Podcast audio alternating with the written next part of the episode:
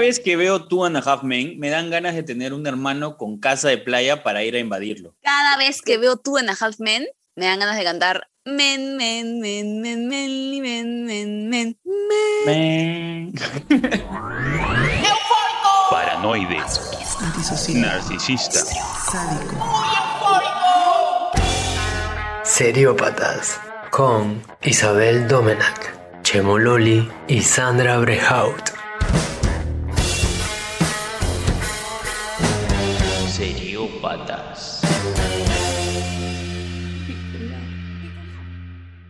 Solamente escuchar el inicio me relaja. Cuando avanzaron las temporadas y el niño lo hicieron crecer digitalmente. Empezaba así chiquitito, bebito, y luego crecía a la edad que tenía en la temporada. salía de la Pues. pantalla casi, se salía. Bienvenidos a un nuevo episodio de Seriópatas, como ya podrán deducir. En el capítulo de hoy vamos a hablar un poquito de un personaje de Two and a Half Men, que es una serie, se podría decir legendaria, creo yo, ¿no? Un clásico, un clásico de clásicos. Sí, un clásico de las sitcoms gringas, ¿no? Al menos para nuestra generación, quizás. Esta serie estaba de moda cuando yo era joven aún. O sea, joven loco. aún, joven serás. De verdad, Pero- si te sientes viejo, ¿no? No, y, y sobre todo eh, fue tan larga que tú ves la primera temporada y es otra cosa si ves la última, cuando hasta cambian actores y todo, pero duró muchos años. Sí, claro, fueron 12 temporadas y ha durado desde el 2003 hasta el 2015, si no me equivoco, entonces ha sido un montón de años. Pero lo rico de una serie que dura bastantes años, creo que es el crecimiento de los personajes. Ya sientes que el actor obviamente ha tomado el personaje, tiene poder sobre, sobre él, ha creado algo mucho más profundo, mucho más grande y, y eso es alucinante. Y creo que en esta serie especialmente por los años y también por lo rico que son los personajes en historia y en comedia, creo que es el, el ejemplo perfecto. Y sobre todo por el personaje del que vamos a hablar. Te, te fuiste bastante en feeling, ¿ah? Creo que te ha impactado Sí, la cantidad ¿no? de años, ¿no? Me parece. Sí, yo creo que sí. Eh, sí, es que nostalgia. Sentí nostalgia cuando vi la Sí. temporada 1 y dije, wow. Y me acuerdo cuando la daban en Warner. Somos hinchas de Warner, creo. Y esas series que obviamente a veces no las ves en orden porque las daban en la mañana, en la tarde, en la noche, daban tres capítulos juntos, combinaban temporadas, ¿no? A veces en una semana veías una temporada y en la noche veías la otra. O sea, la ves así toda desordenada, pues, ¿no? Sí, para mí de hecho era esa serie, ¿no? La que encontraba de casualidad en el cable y si encontraba toda una half Men, Sí. sabía que me iba a sacar una risa aunque sea algo iba a pasar, pero esta no es una serie que me haya sentado específicamente a ver todas las temporadas, ¿no? Sí. Creo que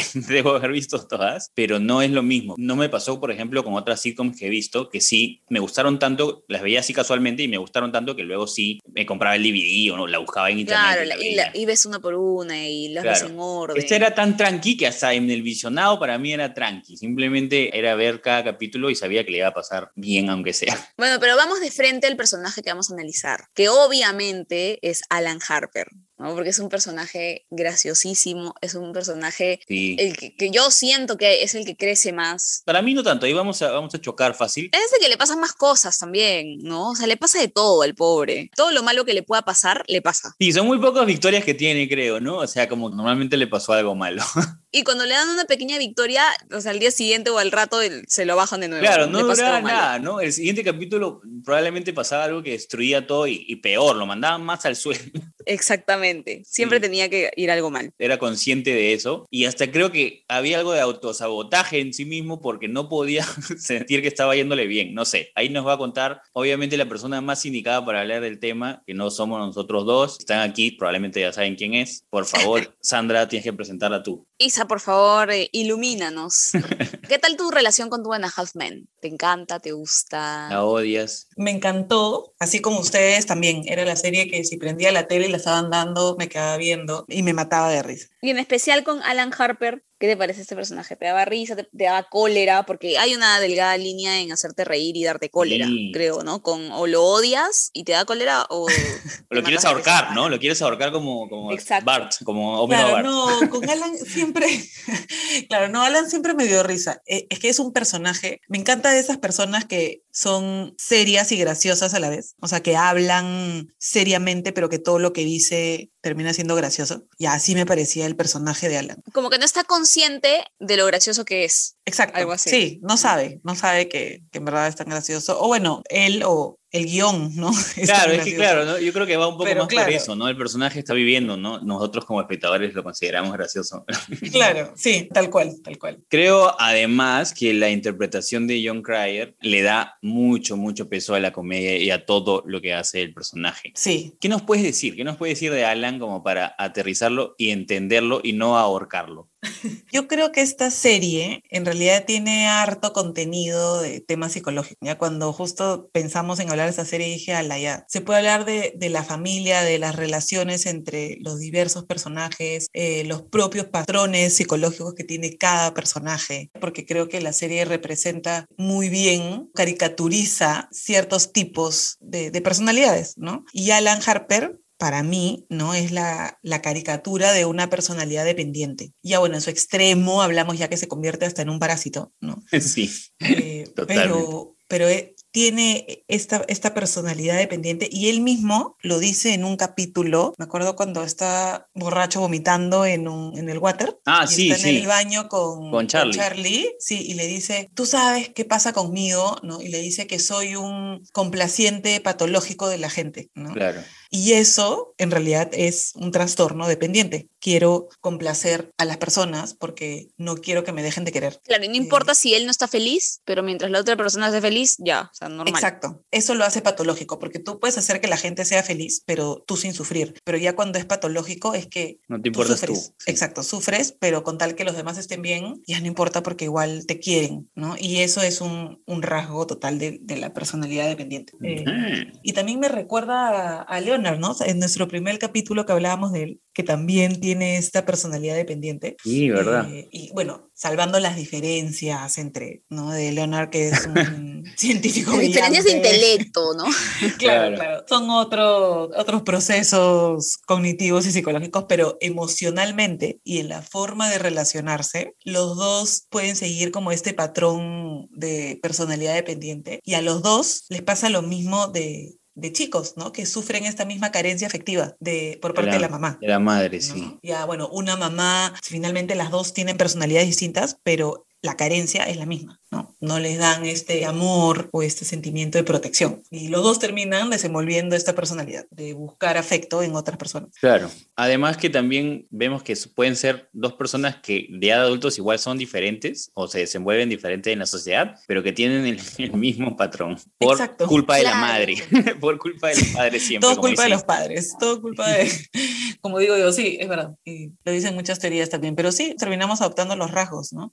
Y es curioso porque ya Alan y Charlie, los dos son hermanos y se criaron en la misma familia y uno es totalmente opuesto a otro. Sí. ¿no? Puede ser por el, alguna tendencia genética o propiamente orgánica o algo que simplemente ¡ping! aprendieron algo distinto. Y Charlie adoptó los rasgos de la mamá y Alan adoptó los rasgos quizá del papá, que más o menos vamos conociendo un poco el papá que era ¿no? el, el personaje Sí. sumiso y todo hacia la madre. No sé si tendrá que ver, pero Alan es el menor y quizás acá hay más pregunta que, que afirmación, pero no sé si tendrá algo que ver. Charlie sí fue un hijo planeado y Alan no, Alan fue un error, ¿no? Entonces como Qué que fuerte. Sí, también- la mamá dice, la mamá dice que, que Alan es el producto de dos condones de una gasolinera. Al- Sí, exacto, que no, Tal que están cual. malogrados, algo así. Desde ahí ya debe haber algún favoritismo por parte de la mamá también, ¿no? Por eso son tan diferentes y enfrentan la vida de manera diferente. Además de eso, o sea, de como individuos enfrentar la vida diferente o aprender a, a- a vivir la vida de una manera, está el hecho de que a uno, no sé, de suerte le fue demasiado bien y al otro le daba demasiado mal, ¿entiendes? Entonces como que existe de repente este resentimiento, porque sí, Alan lo dice en los capítulos, o sea, Sí, Hay un capítulo específico en que Charlie no tiene chamba y no había tenido chamba por un tiempo y Alan estaba preocupado porque no tenían plata. Entonces le dice, ¿por qué no te preocupas? Estamos mal, no tenemos plata. Y Charlie dice, no, ya va a salir algo, tranquilo. Y al final del capítulo Alan está destruido, se ha pasado todo el capítulo Horas buscando haciendo. chamba, sí. Y luego al final le llaman a Charlie y le cae una chamba, ¿me entiendes? ese capítulo que estás mencionando es cuando Alan entra a un este, experimento para tener plata. Claro, ya, y pues se le empieza eso. a caer el pelo. Eso es lo que voy, en que, en se, en que se, se esfuerza De además verdad, por conseguir buena. dinero. O sea, no, no solo en chambeando, sino como que hace de todo. Y sí, el final Claro. incluso se le cae el pelo, está hecho Sí. porquería, se le cae, se le cae un testículo, creo, y todo por tener plata. Le sale un nuevo testículo. Ah, le le- sale le un nuevo sale testículo. Qué testículo, buena. Ese final del capítulo es demasiado porque él está con la cara roja, con huecos en el pelo, con dolor, Sí. con fiebre. Y llaman por teléfono y le pasa el teléfono a Charlie y le dan un trabajo a Charlie. Y el otro muriéndose. pues, Debe ¿no? ser O una- sea, es como lo que más risa me dio el final de ese capítulo, de todas maneras. ¿Se imaginan qué dolor debe ser ser Alan? Siempre estar a la sombra de tu hermano, ¿no? y Sí, justo, y has dicho algo, algo clave, Chemo, ¿no? Cuando dijo eso tiene que ver con ser el, el- el segundo hijo. el- bueno, hay teorías, ¿no? Que sí, te dicen que el segundo hijo nace finalmente a la sombra del hermano y a veces adrede, ¿no? Intencionalmente busca tener otra personalidad completamente distinta como para que también se deje ver. Claro. Pero claro. ya, si creemos en esa teoría del segundo hijo y aparte de que ha sido no deseado, entonces, claro, ya se va armando este patrón de personalidad, ¿no? Estos rasgos. Pobre. Alan, a mí me da pena porque todo le sale mal. A mí me da pena y En me el da cólera. amor, en lo profesional, en todo, todo le va mal. Sí, no, no se sabe relacionar definitivamente. Claro. En los primeros capítulos, en la primera temporada, Alan llega porque Judith termina con él y todo. Y Alan es como que, bueno, ya, casa de playa en Malibu, chévere, pero no lo notas tan conchudo como termina siendo. O Claro, sea, se va transformando, al de hecho, final o sea- es ya demasiado. Ya cuando vemos incluso cuando las siguientes temporadas es el mega parásito, o sea, perfeccionó su arte de, ser parásito incluso ¿no? hacia el final. Sí, no, ya con Walden es un profesional en eso. ¿Y ¿no? ustedes sienten que entre ellos dos se necesitan, entre Charlie y Alan? Eso sí. O sea, yo siento que Sí, había ¿no? capítulos en los que era una relación tóxica y hay capítulos en los que por sí, se sumaban, ¿no? O sea, sí les hacía bien estar juntos. Alan necesita a Charlie, eso queda clarísimo, ¿no? Yo creo que en el capítulo en que Charlie se va a casar con Mia y Mia le dice, tenemos que votar a tu hermano de la casa, y Charlie le dice que él no va a votar a su hermano, ¿no? Y es más, ella le dice, pero si reniegas, o sea, reniegas todos los días por tu hermano, y Charlie le dice, ya, ¿y me vas a quitar eso? O sea, ya más claro que el agua, ¿entiendes? O sea, De todas maneras, sí siento que hay, hay un tema ahí de toxicidad por eso mismo, ¿no? y no se casa con por el hermano. Le, le gustaba Sí, es- tenerlo a pesar de que no lo quería tener, ¿no? Es, es una cosa medio rara. Pero yo creo que dentro de su corazón, Charlie sí quería estar viviendo con Alan, ¿no? Lo que ellos tienen se llama en realidad una relación simbiótica. Ah, Eh, Venom, Spider-Man. claro. Es el claro ejemplo entre, alguna vez me lo enseñaron así, ¿no? Cuando estaba en, en mi carrera, entre un cocodrilo y un pajarito. Entonces, el cocodrilo Ah, claro. Abre la boca y el pajarito comiéndose la comida de, ¿no? de los dientes. Sí. Eh, se están necesitando, pero qué peligrosa esa relación. pero sabe que no lo va a comer porque sabe que lo necesita para limpiarse. ¿no? Ah, mira. Por ahí Eh, va a ir la pregunta, ya la vi, ya la vi. ya la vi. Entonces, como que pregunta. siempre estás en ese riesgo de esta relación con el miedo latente de algo que no es sano, pero te necesita, ¿no? Entonces, ¿qué pesa más? Entonces, se podría decir que hay esta relación entre ellos, ¿no? Por eso les preguntaba si es que veían ustedes esa necesidad que yo también sí la veo, ¿no? Comparto con ustedes eso. Ya, pero ¿qué pasa con Alan después de que ya no está Charlie y ahora tiene el nuevo personaje en las últimas temporadas con Walden? ¿Qué pasa con su relación simbiótica o con su, su relación tóxica? ¿La traslada o qué? Se traslada. Alan, en este caso, sigue manteniendo sus deficiencias y su necesidad de, de cubrir esto que le falta con otra persona. Y bueno, se encuentra con Walden, que también tiene sus propias deficiencias, entonces vuelven a, a recrear esta relación entre ellos, ¿no? Eh, claro, con un Alan caricaturizado al máximo, Al extremo. de- dependiente, pero a la vez ya adopta el rasgo de Charlie. No, Y- ya ahora es chupasangre al ma- máxima potencia, ya, o sea, Claro, demasiado. pero, pero con su guayabera, ¿no? O sea, ya es, ya cambia su Claro. personalidad, se volvió en el victimario. Y es un proceso psicológico común, ¿no? La típica de, ah, yo soy bueno en mis relaciones y me rompen el corazón, entonces a la próxima este, voy a hacer sufrir a todos, ¿no? Y, y es porque algo nos pasa psicológicamente que te cambias, ¿no? Y bueno, y de todo lo que hemos hablado, ¿no? Alan por fin deja de ser la sombra, puede adoptar la personalidad que siempre quiso, o el resentimiento y la venganza hace que, que se conviertan en esta persona para saciar su frustración, ¿no? Hay un montón de, de teorías que, que hace que esto pase, ¿no? ¿Ustedes son del team que sí les gustó ver a Ashton Kutcher en esas últimas temporadas o para nada? ¿O piensan que no se fue en decadencia ya? Decadencia. Yo, este, yo sí le di una chance, eh, intenté, pero no, no, no me gustó. O sea, yo siento que la relación y en sí también el tema de- del acting entre lo que habían construido con Charlie y Alan, o bueno, este John Cryer, era lo que me gustaba más de la serie, ¿no? Y siento que todo lo que hicieron con Alan, si bien hasta ahí se lo acaba de justificar psicológicamente, para mí fue un recurso del guion 100%, porque le dieron todo el peso cómico a Alan para que aguante la serie, ¿no? Y bueno, resultó, porque duró varias temporadas este, el, el pata Ashton. Nuestro causa. tu causa, Ash. Sí. Sí, yo comparto con Chemo. Sí. No, la verdad que no, no me gustó. Seguí viéndola, intenté, pero ya no era lo mismo. Sí, no. Bueno, y quizá también puede ser porque ya estábamos acostumbrados a unos personajes. ¿no? Ah, obvio. Quizá Si, si hubiese, También. claro, si si hubiera comenzado con así, Walden, claro, es Sí. otra cosa. Es, Es, es- es bien difícil, ¿eh? Ya, pero yo creo que si hubiese empezado así, no hubiese durado lo que ha durado con Charlie. Nunca lo sabremos, pero puede ser. Nunca puede lo ser. sabremos. Y ahora vamos a pasar a la parte favorita de Chemo e Isa, porque ellos hacen su test todos los días, a ver si han cambiado. Así que vamos a sacar qué eneatipo es Alan Harper. En Seriópatas, el Enneagrama. Nueve tipos de personalidad para clasificar de manera muy elegante qué tan loca está la gente. El Enneagrama. Ya, el enneagrama lo hemos llenado como siempre, repetimos, como si fuéramos Alan. Hemos ido a robar la casa de playa a un pata. Se han ido el fin de semana. En la playa hemos llenado el enneagrama. el eneatipo que nos ha salido es una mezcla de dos, porque Alan es una persona complicada. El eneatipo 4, que es el individualista, y el eneatipo 9, que es el pacificador. Isa, por favor, brevemente, porque ahí nos grita el productor.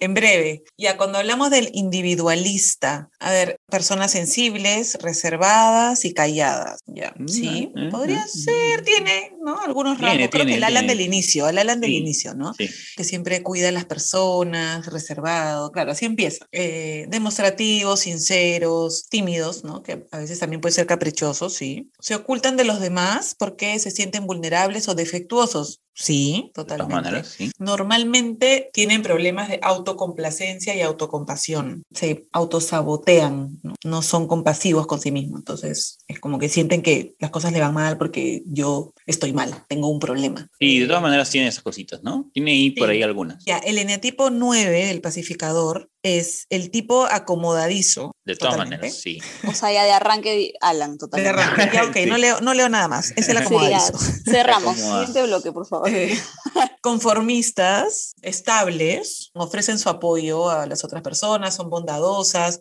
Es que para mí es raro hablar porque siento que Alan era así por momentos. Eh, me es difícil separar a las dos Alan, ¿no? Al que era el inicio del que se transforma después. Claro. De ahí, bueno, desea que todo vaya bien, que todo vaya sobre ruedas, sin conflictos, tienden a ser complacientes y a minimizar cualquier cosa inquietante. Ya, y esto, en su versión no sana, ya se vuelve justamente en lo que dijo Alan, ¿no? En esta patología de querer complacer. Busca complacer, demás, claro. ¿no? Es el- Ah, exacto, entonces es, es complaciente, pero a un extremo, porque no quiere que lo odien, no quiere tener problemas, no quiere caer mal. Claro, no busca conflictos, no necesita- quiere, quiere ser. Querido, no quiere sentirse como sí. valioso. Quiere ser aceptado. Claro. Sí, Pero ya, esa es mi parte favorita y siempre lo digo. ¿Cómo sería un Alan Harper, así como, como si fuese tu pata, tu causa, o de repente tu tu hermano? hermano, ¿no? Sí, escucha. Tu hermano que llega a tu casa con su sleeping y, con su maleta y dice, dame un cuarto o dame un sillón. Eh, yo creo que todos seríamos un poquito Charlie.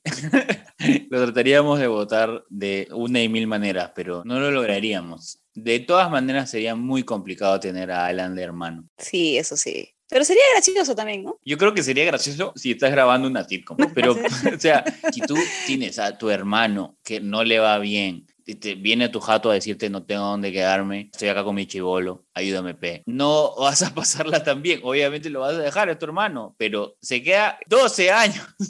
Claro, no es lo ideal, no es lo ideal. no, pues, obviamente. Si fuese Ya, tu pata y van a comer, sería el típico de que, uy, mi billetera, Ya. me lo olvidé. Ya, de todas maneras. te la. Sí, sería el amigo conchudo, de todas maneras, ¿no? El que gorrea trago, el que no pone, el que no pone la chancha, de todas ese sería. El no que pone chupa más si no pone ni un sol. Exacto, exacto. Todos tenemos ese amigo. ¿ah? Si no, son ustedes. O pero sea, todos lo hemos tenido. Mira, en siempre hay alguien, pero yo creo que también en alguna etapa de nuestras vidas hemos sido un poquito. ¿o no? Yo creo que que cuando éramos universitarios o más jóvenes y no teníamos plata, quizás teníamos un amigo que sí, y ahí era nuestro momento Alan, pues, ¿no? Modo parásito. Y dejabas tu DNI porque no tenías plata, ¿no? Es, es pequeñas anécdotas, ¿no? De, de personas que estudian y están misias. claro. Y solo quieren tomar una cerveza. Yo en un campamento he dejado mi carpa por una fuente de ceviche. Se Ya. pasó. Ya, pues ahí Ya. está. Ya está. Si mis amigos me van a escuchar, van a, van a- confirmado, a confirmar. confirmado que todos Ya no teníamos ni un sol para la última fuente de ceviche y dejemos mi carpa. Ya, sí, bueno, ya todos, todos hemos sido Alan en algún Todos hemos momento. pasado por eso, es verdad. Creo que así como hemos sido cada uno en algún momento de nuestras vidas un pequeño Alan, creo que también en nuestra familia siempre hay un Alan. ¿no? O sea, siempre hay un Alan. Yo pensé que ibas a decir, así como hemos sido un Alan, también veces un Charlie, pero no es. En nuestra familia No. también hay, por todos lados. Puede Sí, ser, no, de verdad. Charlie. Yo creo que no. hay bastantes Alan. Hay más Alan, sí, hay más Alan que Charles. Bueno, creo que este final del programa ha estado bien bonito, ¿no? Porque nos hemos autoanalizado y nos hemos dado cuenta que de verdad el personaje no puede ser tan odiado porque cada uno de nosotros ha sido Alan en algún momento de nuestras vidas. Sí, creo que justo como reflexión final queda eso, ¿no? ¿Qué tan Alan somos? Y pensar en qué tantas relaciones simbióticas tenemos en nuestra vida, ¿no? Estas relaciones que consideramos necesarias, pero que no son sanas. Y que alguna vez son tóxicas, se podría decir. Claro. Voy a analizar todas las Claro. relaciones Sa- simbióticas que Sandra va a ver todos sus contactos en Instagram y Facebook. A ver, tú, tú eres tóxico, tú, tú no me generas bien. Simbiótico, no simbiótico, simbiótico, no simbiótico. Así voy a estar. Pero eso ha sido todo en Seriópatas, nuestro capítulo sobre Alan Harper. Creo que nos hemos matado de risa analizando nuestros pequeños Alan internos y también a Alan Harper. Y ya saben que nos pueden escribir en nuestras cuentas de Instagram. La mía es Sandra Prehaut. La mía es Chemololi. Y la mía, Isabel Domenac. Y por favor, no se pueden perder los siguientes capítulos de esa segunda temporada que está demasiado fuerte. Chao. Chao. Seriópatas. Un podcast creado por Carlos Romero Egusquiza.